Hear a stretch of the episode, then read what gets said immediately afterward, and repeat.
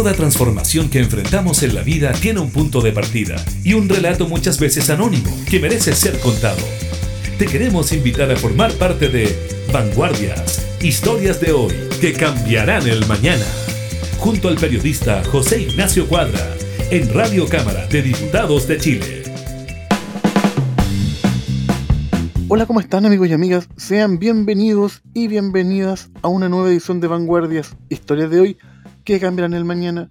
Y si hay un fenómeno, un proceso en la humanidad que ha definido el presente y el futuro de la misma, es la educación. Hay quienes han dado la vida por lo que piensan. Alguien decía que era más peligroso un libro de filosofía que un cuchillo. Hay otros que dicen, dadme una escuela y cambiaré el mundo. La historia que vamos a ver hoy trata un poco de eso, pero también trata de, claro, podemos dar la escuela, pero en estos tiempos de pandemia, ¿cómo lo hacemos si las clases son telemáticas? Si no todo el mundo tiene acceso a internet.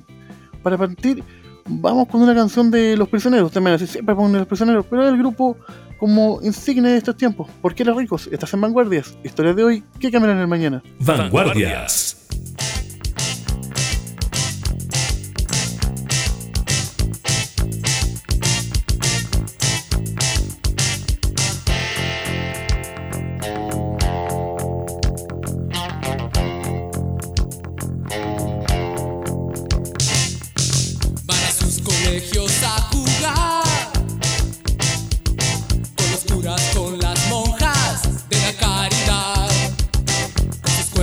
lleno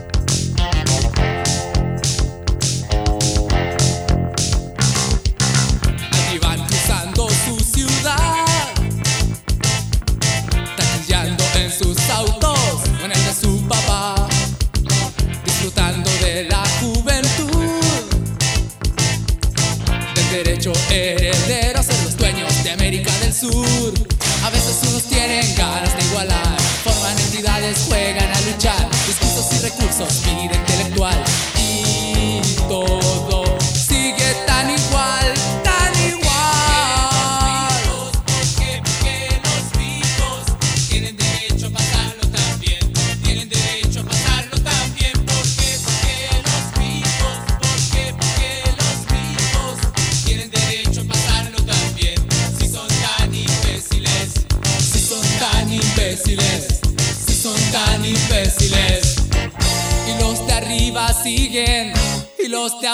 siguen y nadie tiene ganas de ver un final. Si los de abajo creen lo que de arriba dicen, ¿en quién voy a confiar? Quizá al final me dé igual.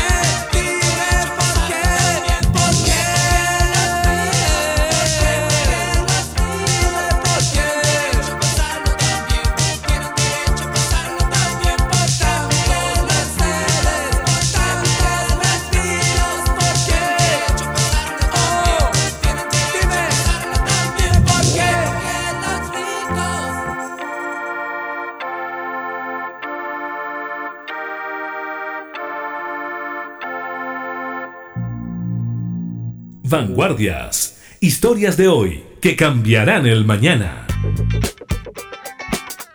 Dadme una escuela y cambiaré el mundo, fue la frase con la que el célebre astrónomo Galileo Galilei sentenció la importancia que la escuela tenía en la formación de la humanidad. Si bien este pensamiento ha tomado cada vez más relevancia, no es menos cierto que producto de la pandemia global generada por el COVID-19 se ha hecho cada vez más difícil su puesta en práctica. Varias han sido las soluciones implantadas, siendo Internet el eje predominante. El problema que surge es, ¿qué sucede con aquellas comunidades donde la calidad de la conexión no es de las mejores o simplemente no existe? La comunidad del Liceo Polivalente Fidel Pinochet Lebrun aparece como ejemplo de aquello donde buena parte de sus estudiantes solo cuentan con Internet prepago que otorgan los planes móviles. Así fue como desde la comunidad educativa se desarrolló un novedoso proyecto en que mediante el uso de redes sociales se busca romper la brecha del acceso digital. De este modo, en este programa te queremos invitar a conversar con Felipe Martínez Fonsea, director del establecimiento, quien nos comentará la fórmula para volver un problema en una oportunidad. Vanguardias.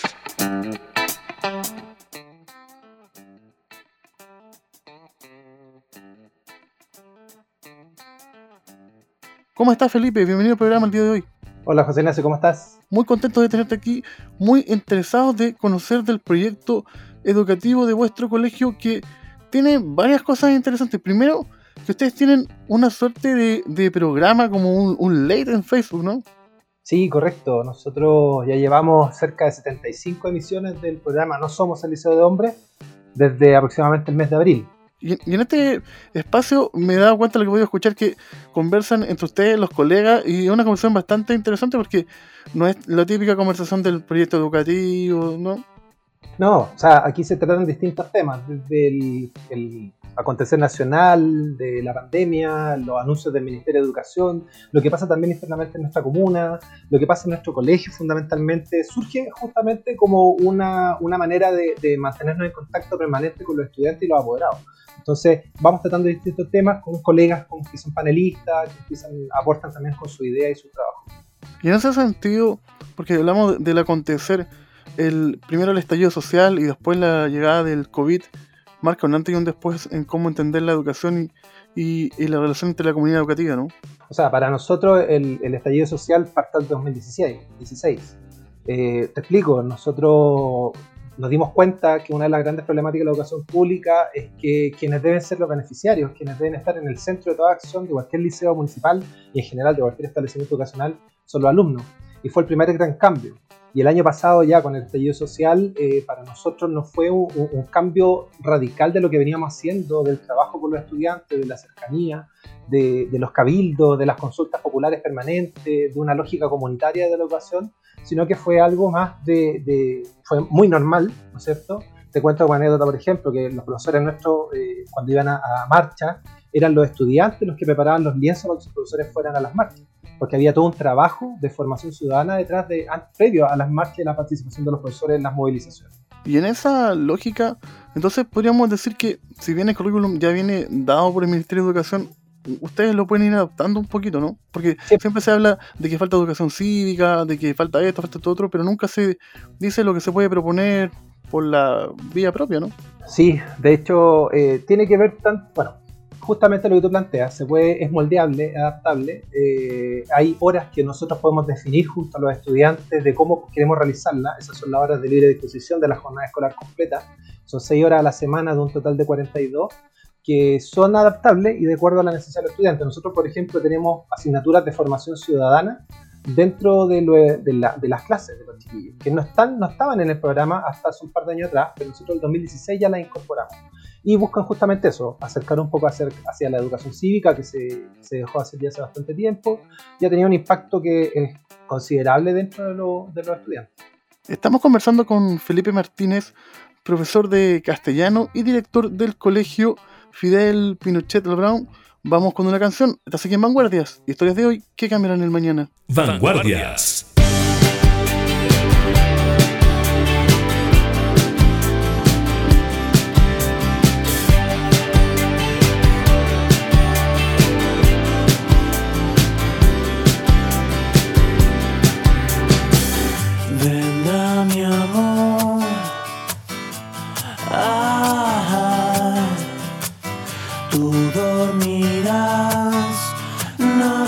Nadie sabrá. Vendrás silbando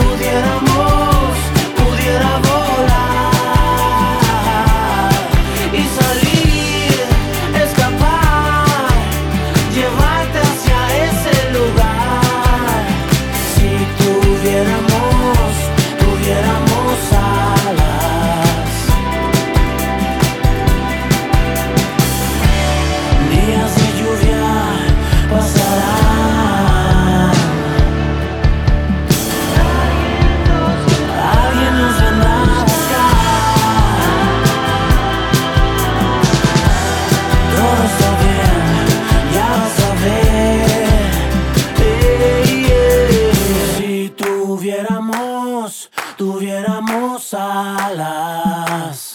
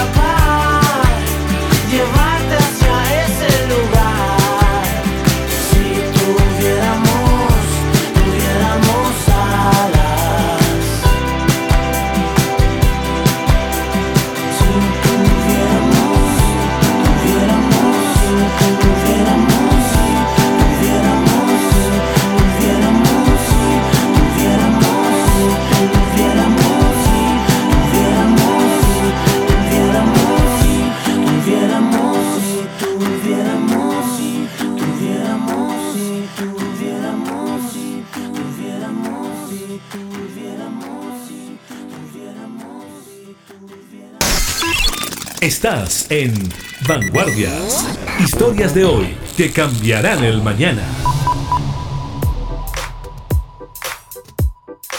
De vuelta en la conversación, Felipe, pero si uno analiza tu, tu vida, así por decirlo, laboral, tú siempre has estado en la dirección y en la, y en la coordinación, has participado de diversas fundaciones y organizaciones.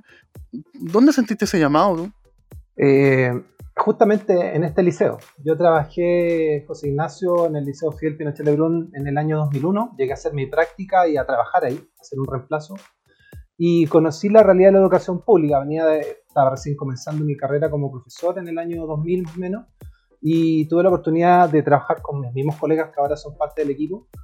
Y claro, o sea, uno se va acercando a la realidad de los sectores más vulnerables. Eh, mis papás también, o sea, somos, son trabajadores, mi mamá trabaja en la casa, eh, pero conocer esta otra realidad, esta otra faceta. Yo he tenido la suerte siempre de estar en un colegio particular sancionado y, ver el trabajo que hacían los docentes ahí, ver el trabajo que hacen las comunidades a nivel municipal con, con el abandono en el cual se encuentran los colegios municipales, eh, sentí el llamado, obviamente. Posterior a eso, como tú bien decías, tuve la oportunidad de trabajar y conocer otras fundaciones, como fue Infocap, que es la Universidad del Trabajador, eh, la Fundación Cristo Vive, con la hermana Carolina allá en Huachuraba, eh, la Fundación CADES, que no- eh, sí tiene un, componente social importante que tenía que ver con capacitación de, personas vulnerables en oficio. Entonces fuimos recogiendo y fui recogiendo ahí tanto mi equipo de trabajo como también experiencias que me permitieron llegar a un proyecto que tenemos ahora en el Liceo Pinochet Lebrón que contempla muchos aspectos de estas fundaciones, de este conocer, de este bagaje en, en distintos aspectos y también como profesor, conocer la realidad de mis estudiantes, de, de- de mi comunidad propiamente tal allá en San Bernardo.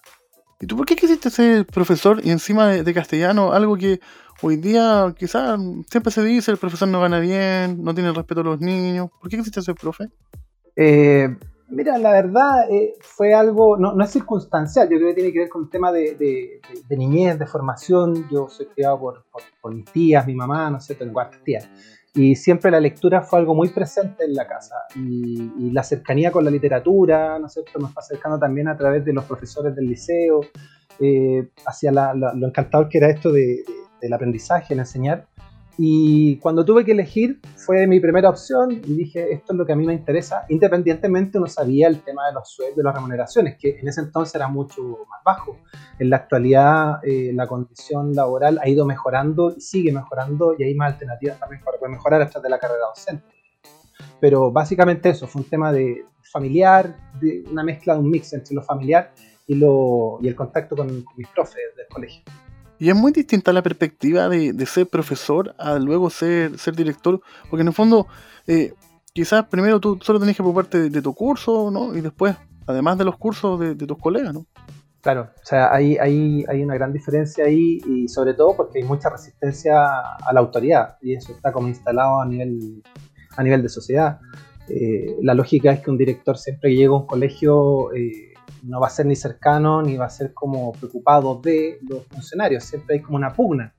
Pero esa es la gran diferencia que hay. Yo creo que nosotros hemos revertido esa, esa imagen eh, justamente porque todo lo consultamos, todo lo trabajamos con nuestros profes. Eh, no se toman decisiones solo, no se toman decisiones a cuatro paredes. Eliminamos la cocina del liceo una vez apenas llegamos y todo se consulta. Entonces todas las decisiones son participativas. Ya tenemos una, una serie de iniciativas que son comunitarias que apuntan justamente a eso. Y también un tema de transparencia, de contarle a los estudiantes lo que uno hace, de que los chiquillos puedan estar en mi oficina trabajando conmigo sin ningún problema, o profesores, colegas. Y eso genera una cercanía que en una dirección como tradicional no se da. Estamos conversando con Felipe Martínez, director del Colegio Fidel Pinochet de Lebrón. Vamos con una canción y continuamos con el programa. Vanguardias.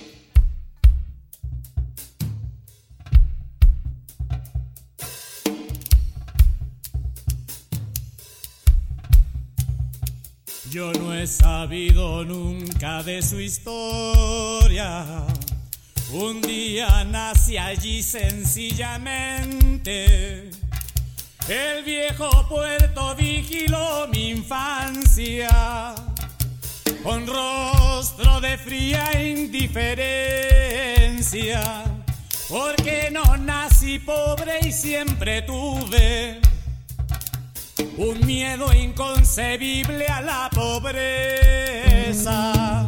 Yo les quiero contar lo que he observado para que lo vayamos conociendo.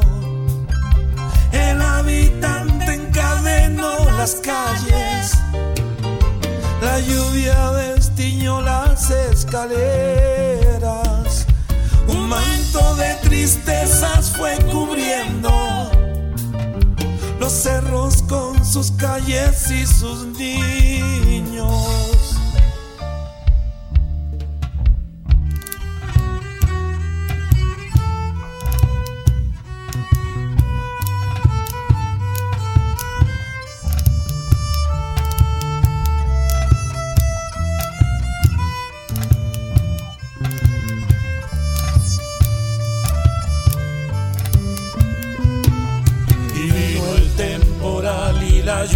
Llovizna con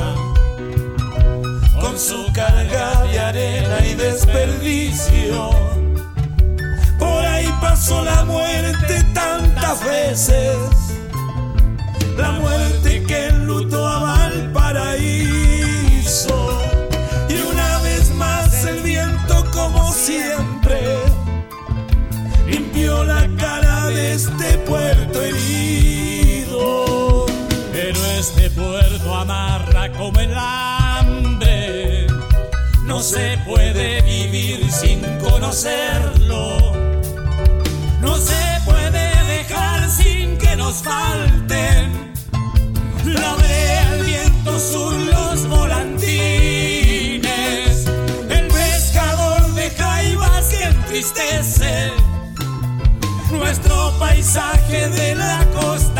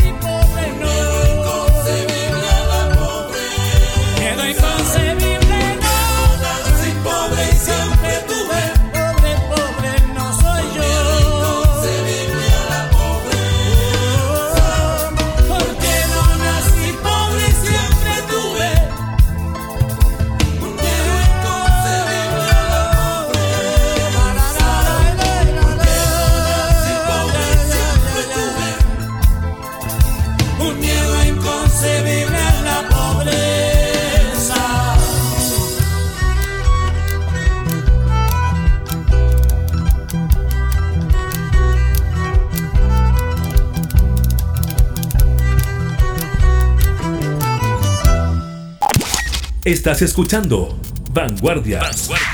Historias de hoy que cambiarán el mañana. Con José Ignacio Cuadra. De vuelta a la conversación, Felipe, cuando ustedes les dicen eh, se viene el, COVID, los niños ya no pueden volver al colegio, y, claro, todo el mundo empieza a hablar de que Chile está conectado, la, internet, es todo más fácil.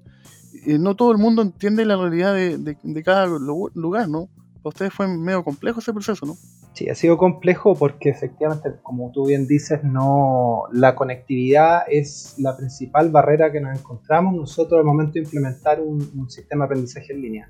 Eh, nuestros estudiantes no cuentan con internet. Estamos hablando que hay un, porcentaje aproximado de un 58% de estudiantes que cuenta con un internet eh, estable en su hogar, pero hay un 42% restante que solamente que depende, perdón, de la conexión del celular de la mamá cuando llega del trabajo. Y ese, y ese estudiante se ve obviamente eh, de su formación en desmedro en relación a los demás. Por eso se, se tiene que pensar siempre, eh, antes de, de- de generar cualquier plataforma, eh, pensar en la conectividad. Y eso ha sido como uno de los grandes desafíos que hemos tenido nosotros, porque son situaciones que en algunos casos ya no se pueden resolver. O sea, hay chiquillos que efectivamente no tienen conectividad, alumnos que en un principio contaban con internet, pero producto de la misma pandemia, los papás que quedan sin trabajo, las mamás sin trabajo, eh, tuvieron que priorizar o comer o conectarse. Y para ellos tenemos que tener una respuesta también eh, frente a esta, al tema educacional. Igual ha sido la respuesta, ¿cómo se ha hecho con esos niños? Mira, nosotros trabajamos desde el inicio con, dos conceptos clave. Uno que era la universalidad de la conexión, ¿no es cierto? Eh, que este es muy importante porque teníamos, hablábamos del acceso permanente y la universalidad. Es decir, que todos los estudiantes pudiesen en algún momento del día, en algún momento de la semana, poder tener acceso al material. Y el otro principio era la adecuación de- del material para que fuera accesible para todos los estudiantes entendiendo que nosotros trabajamos con programas de integración, se trabajó en conjunto ahí con nuestro programa de integración PIE que se llama, para que todas las guías y todo el material que se subiera a las redes fuera, eh, ya estuviera con adecuaciones curriculares para los niños. ¿Qué es lo que pasa entonces con el concepto de universalidad? Que dijimos, bueno, si trabajamos por Meet o por Classroom, que está tan de moda, porque el Ministerio invirtió una brutalidad de dinero en, en el tema del Classroom, en capacitaciones, pero resulta que al invertir en, en capacitaciones en Classroom, si tú no tienes conexión a Internet en el caso de los estudiantes, puedes tener a todos los profesores expertos en Classroom, pero si no tienen los niños, no hay cómo conectarlos. Entonces empezamos a analizar otra, otra alternativa y llegamos a que una de, de, de los elementos que se podían utilizar era las redes sociales. Y las redes sociales, ¿por qué? Porque las redes sociales con planes de prepago o con tarjetas de prepago se pueden efectivamente tener acceso igual. Y desde esa lógica de universalidad, dijimos, utilicemos el Facebook como una plataforma de acceso universal para nuestros estudiantes. Se crearon salas de virtuales dentro del mismo Facebook, donde los estudiantes se enrolan, tienen que asistir a clases con sus profesores. Paralelamente las clases mismas se van grabando y después se suben a la red, cosa que siempre estén del material disponible para aquellos estudiantes, sobre todo como te mencionaba recién, que no tienen acceso permanente, sino que dependen de una conexión limitada que viene desde, el papá que llega o la mamá que llega al trabajo. Igual está bueno también porque es como una vuelta de tuerca, sobre todo en este tiempo donde han salido varios documentales en diversas plataformas hablando de, lo malo que tiene el mundo de la red social, de cómo nos tienen a todos vigilados, hiperconectados, pero igual aquí ayuda a, a romper un poco el- la brecha del acceso, ¿no? Claro, se rompe la brecha del acceso porque eh, todos tienen Facebook, aunque nos dicen los chiquillos y dicen, oye, pero es que ustedes deberían trabajar con Instagram porque el Facebook es como de los viejos. Exactamente. Claro, eso, eso es un tema, porque hay varios que han tenido que como que activar cuentas de Facebook de estudiantes, pero también nosotros pensamos en que esto tiene que ser bilateral, o sea, que los estudiantes accedan, pero también nuestros docentes pueden acceder, entendiendo que nuestra tasa, o sea, nuestra, nuestro índice como de etario de nuestros profesores tampoco es tan bajo, estamos hablando que tenemos un promedio de 35 años, 40 años, y muchos de ellos no se manejan en Instagram, entonces tenemos que tener la algo medio. Entonces en ese acuerdo llegamos al, al Facebook. Y por último, las dos cosas son del mismo dueño, así que da, Sí, da poco- está todo, todo ahora. Claro que sí. Estamos conversando con Felipe Martínez, profesor, director del Colegio Fidel Pinochet Brown. Vamos con una canción y continuamos con el programa. Vanguardias.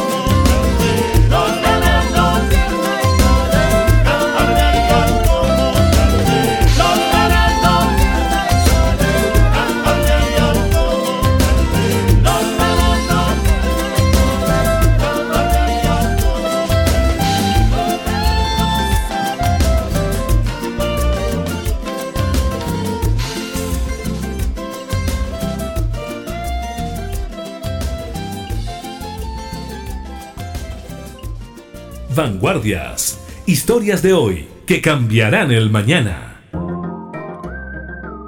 De vuelta a la conversación, Felipe, me quedé pensando en eso de los profesores. Fue muy difícil lograr adaptarlo ellos a estas nuevas tecnologías porque siempre está la resistencia también. Uno, uno hay mucho que siempre se quedó con el, con el pizarrón y la tiza, después tener que entender que se podía comer el computador, después entender que los niños podían contestar, y ahora encima decirles que hay que ocupar todo eso, y encima por Facebook. Claro. Mira, eh, no fue tan complejo para nosotros porque desde el año 2016 a la fecha eh, fuimos incorporando las tecnologías dentro de nuestras prácticas habituales desde la utilización de un correo electrónico de Gmail, desde un convenio firmado, yo te digo, el 2016 para el 2017, comenzamos con, el Classroom en su totalidad, ¿no es cierto?, con Google. Es un convenio que firmamos nosotros como colegio, o sea, nos adelantamos un poco porque teníamos un propósito que era incorporar esta tecnología, trabajar también con clases a distancia. Estaba incluso este año, el, perdón, el año pasado, cuando estábamos en pleno estallido social, una de las cosas que conversábamos con los estudiantes, con los profesores, era la creación de podcasts de, de, preparación de material para las pruebas, por ejemplo. Un profesor hablando sobre los contenidos de una prueba en un podcast, algo más, más dinámico, más atractivo, y se había pensado este año. Coincidió que nos tocó implementar toda esta nueva tecnología, pero ya se venían dando, lo que nos facilitó mucho. Los profesores en general han tenido una muy, pero muy buena, muy buena acogida de esto, un muy buen desempeño por lo demás. Han aprendido mucho, profesores que, como tú bien decías, eran del pizarrón y, el, y ¿no es cierto? Eh, se han adaptado. En este momento tenemos el 100% de nuestros profesores del liceo transmitiendo en, las redes sociales a través del Meet con los estudiantes en sus clases, generando material digital en reuniones permanentes. Nosotros tenemos reuniones toda la semana y casi todos los días de las distintas áreas. Entonces, todos se han ido adaptando, pero porque hubo un trabajo previo a diferencia de otros colegios que los pidió sorpresa, que nunca vieron una necesidad de la incorporación de elementos tecnológicos. Yo, por ejemplo, te cuento, clases por Meet en este momento, en nuestra plataforma hay 389 clases por Meet, en lo que va de, estos 7 meses, 8 meses. Hay 68 videos de transmisiones de clases aparte. Hay además 72 videos, ¿no es que apuntan a la mejora de los indicadores de desarrollo personal y social, es decir, que son de autocuidado, de autoayuda para los chiquillos. Eh, hay distintos videos de, áreas temáticas. En las transmisiones, el programa que nosotros tenemos los días durante la semana, ya hay 75 emisiones. y todo lo transmitimos, porque también eso de alguna forma hace que la gente entre en la dinámica de la red social. Nuestros consejos escolares, que siempre se hacen a puertas cerradas en la escuela, se transmiten en vivo y en directo eh, para toda la comunidad a través de Facebook.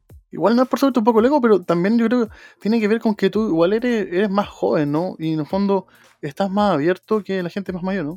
Sí, sí, en, parte sí. O sea, igual tengo 42 años, tan, tan, tan, tan, no soy, pero, pero más cerca. Sí, pero generalmente uno tenía directores de 60, 70. Sí, que es lo que al principio. Ahora, igual, José Ignacio, hay cosas que a mí de la tecnología también me cuestan.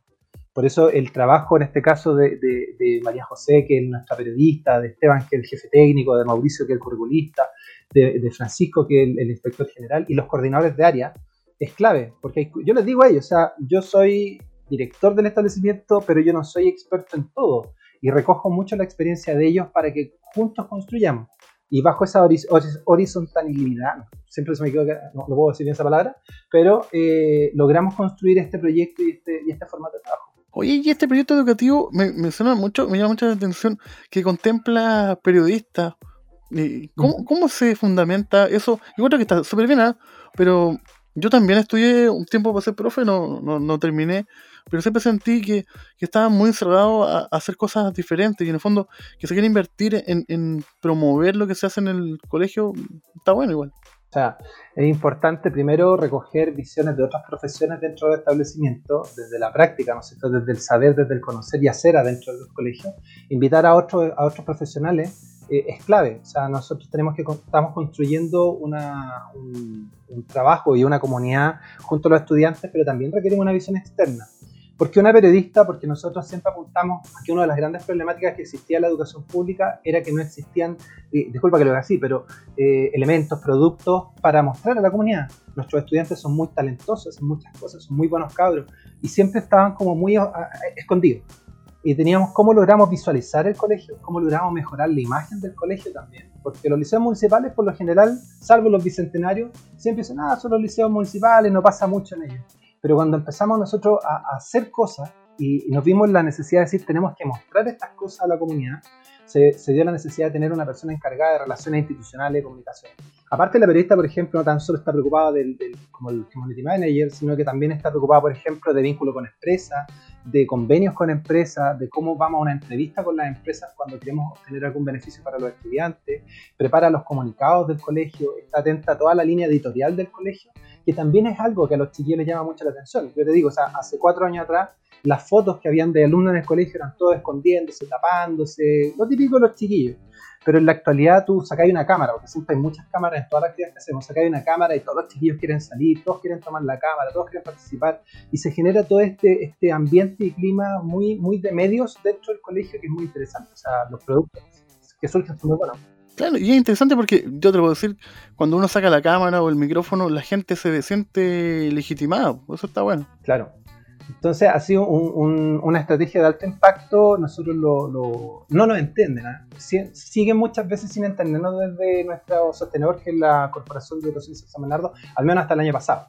Y costaba que entendieran por qué una periodista, por qué la estábamos pagando con recursos CEP, porque obviamente al no ser hora lectiva se pueden pagar con ese fondo, pero les explicamos la importancia. Y ahora último, nosotros nos fuimos dando cuenta que en, en- en estas fundaciones que hay de, de educación, que hay varias, estaban hablando justamente de la incorporación de periodistas en los colegios. O sea, nosotros lo, lo hicimos el 2016 siempre pensando en el beneficio del estudiante. Y ha tenido un alto impacto. O sea, yo te digo, hay, hay muchos recursos que se generan a través del área de comunicaciones dentro del colegio, y no tan solo para los estudiantes, también para los profesionales que trabajan ahí. Estamos conversando con Felipe Martínez, director del colegio Fidel Pinochet Brown. Vamos con la penúltima canción del programa y continuamos. Estás aquí en Vanguardias, historias de hoy que cambian en el mañana. Vanguardias.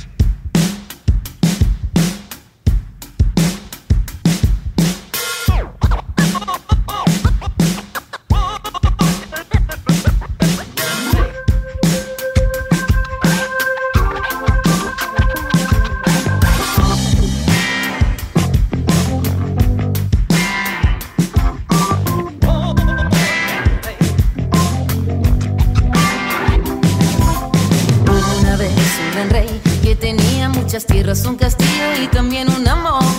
Pero los caprichos de ese amor con el tiempo sin castillo y sin tierras lo dejó. Hoy el rey no puede ser feliz porque no tiene ni castillo ni amor. Hoy el rey no puede ser feliz porque no tiene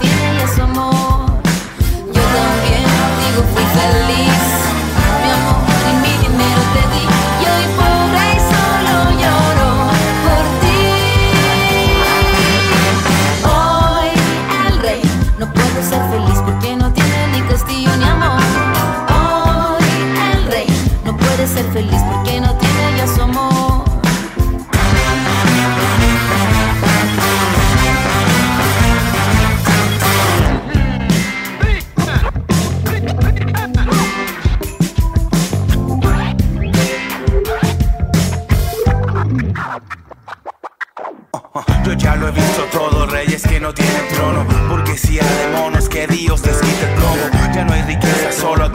cenizas todos Si caminas con temor no vengas cerca de los toros. Servos subordinados acá perdieron la piel. Cuando el destino bravo los obligará a caer. Somos insensatos y morimos en nuestra ley. Olvidamos, exigimos la cabeza del rey.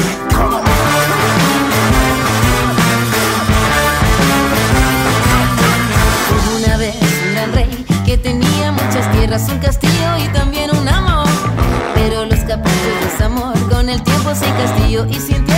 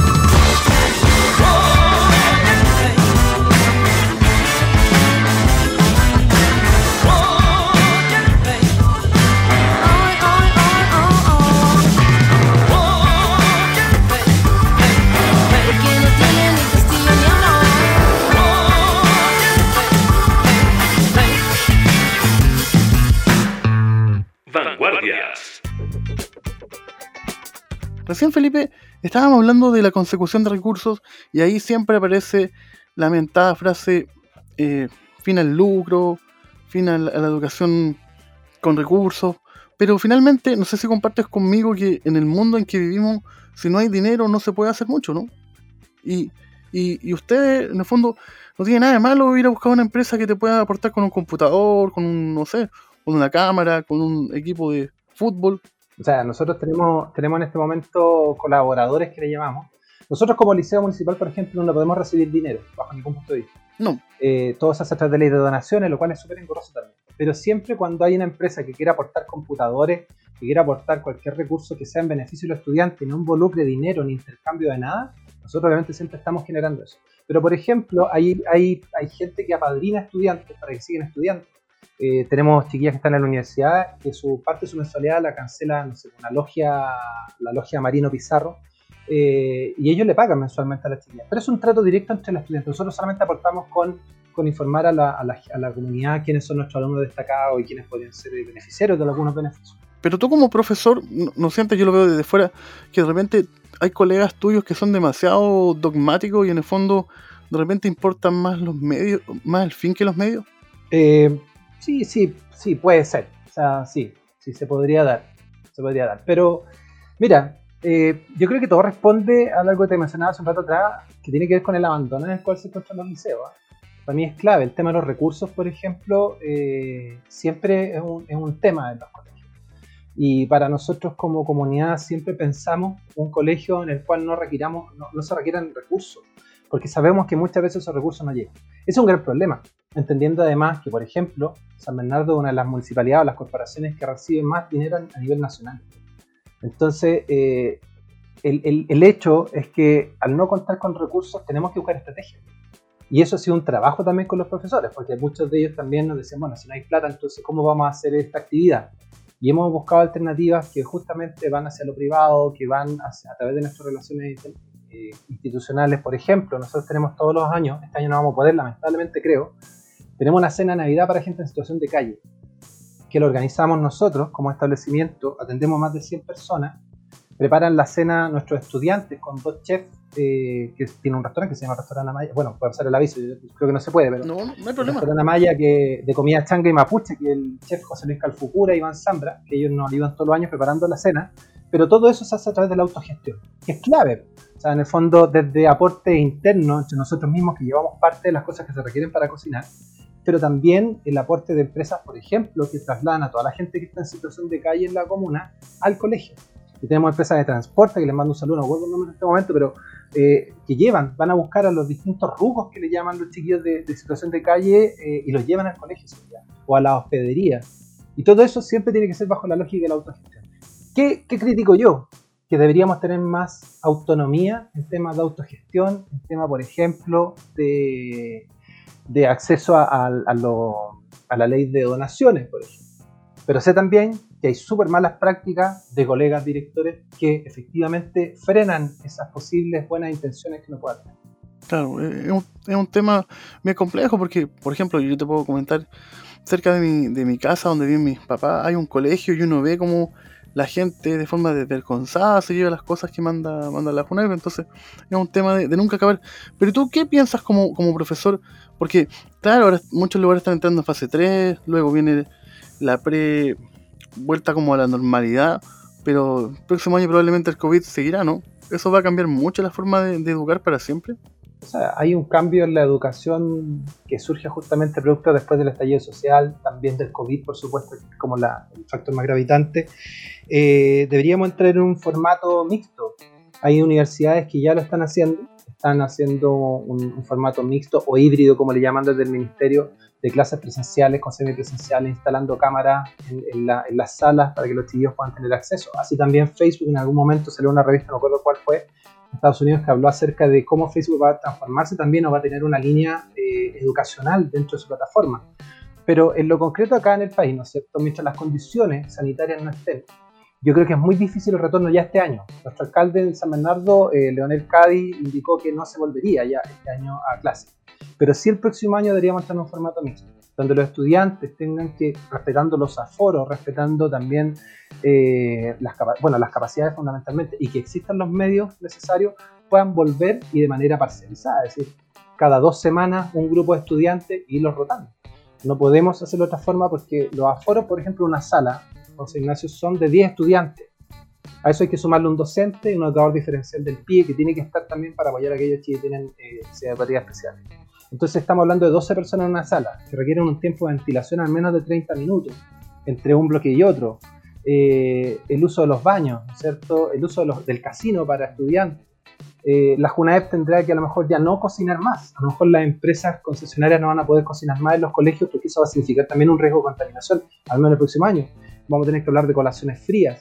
Eh, pero todo esto nosotros tenemos en un plan de trabajo que tenemos que proponer a, a la corporación justamente porque tenemos que adelantarnos. Porque no podemos esperar a marzo a que nos digan cómo hacer. Pero ¿de qué cambió? Absolutamente. Mm, Esperemos que todo cambio sea para mejor.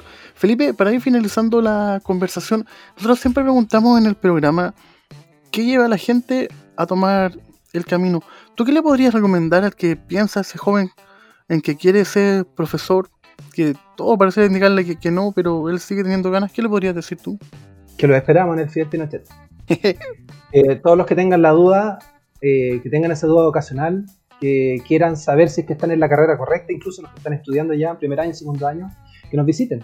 Yo creo que el liceo, nuestro liceo, eh, es una muestra de que la educación pública sí puede ser eh, la mejor, donde la dignidad del estudiante, la dignidad del funcionario es lo primero.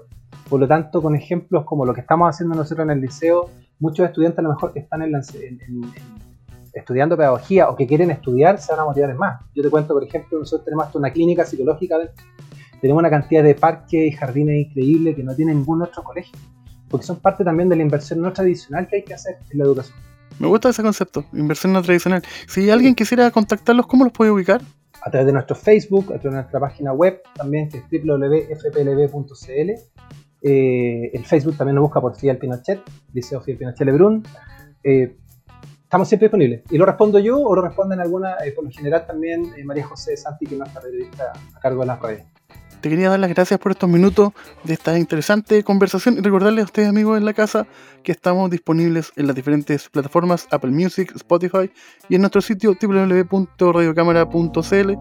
De fondo ya está sonando la canción de Anita Tijoux con Jorge Drexler, Sacar la Voz. Yo soy José Ignacio Cuadra y esto fue Vanguardias, historias de hoy que cambiarán en el mañana. Gracias Felipe. Hasta luego, muchas gracias. Respirar para sacar la voz, despegar tan lejos como un águila veloz. Respirar un futuro esplendor, cobra más sentido si lo creamos los dos. Liberarse de todo el pudor, tomar de las riendas, no rendirse al opresor.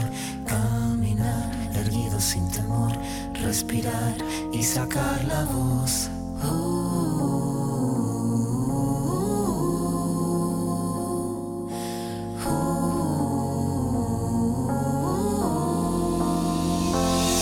Tengo los bolsillos vacíos, los labios partidos, la piel con escama cada vez que miro hacia el vacío, las suelas gastadas, las manos atadas, la puerta de entrada siempre tuvo el cartel que dijo que estaba cerrada. Una espina clavada, una herida infectada, entramada, una rabia colmada en el todo y en la nada. El paso torpe al borde sin acorde cada vez que pierdo el norte. La pérdida del soporte, el tiempo que clava me traba, la daga me mata, filuda la flama sin calma, que de las manos se me escapa, pero tengo mi rincón florido, sacar la voz, no estoy sola, estoy conmigo. Liberarse de todo el pudor, tomar de las riendas, no rendirse al opresor, caminar erguido sin temor, respirar y sacar la voz.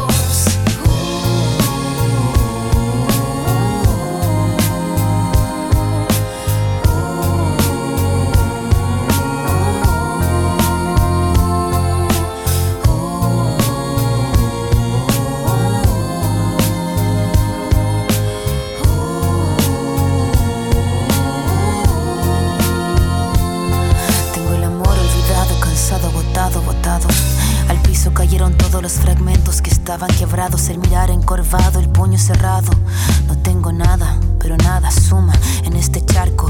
Mandíbula marcada, palabra preparada. Cada letra afilada hasta la cresta de la oleada. Sin pena ni gloria, escribir esta historia es caerse, levantarse, es la victoria, venir de vuelta, abrir la puerta, estar resuelta, estar alerta, sacar la voz que estaba muerta y hacer la orquesta, caminar, seguro libre, sin temor, respirar y sacar la voz. Liberarse de todo el pudor, tomar de las riendas, no rendirse al opresor, caminar erguido sin temor, respirar y sacar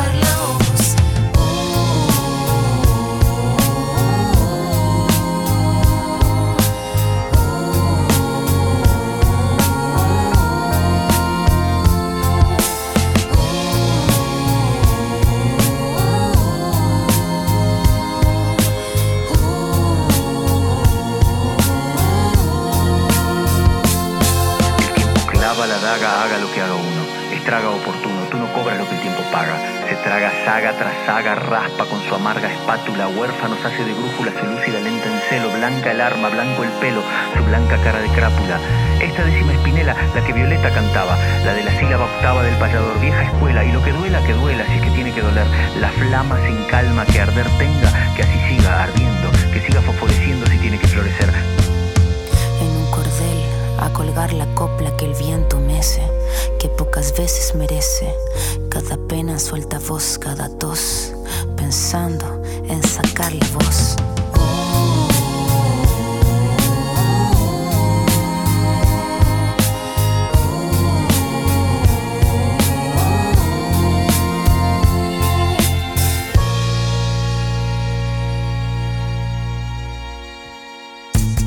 En Radio Cámara de Diputados de Chile te hemos invitado a revisar esos relatos e historias muchas veces anónimos que siempre merecen ser contados.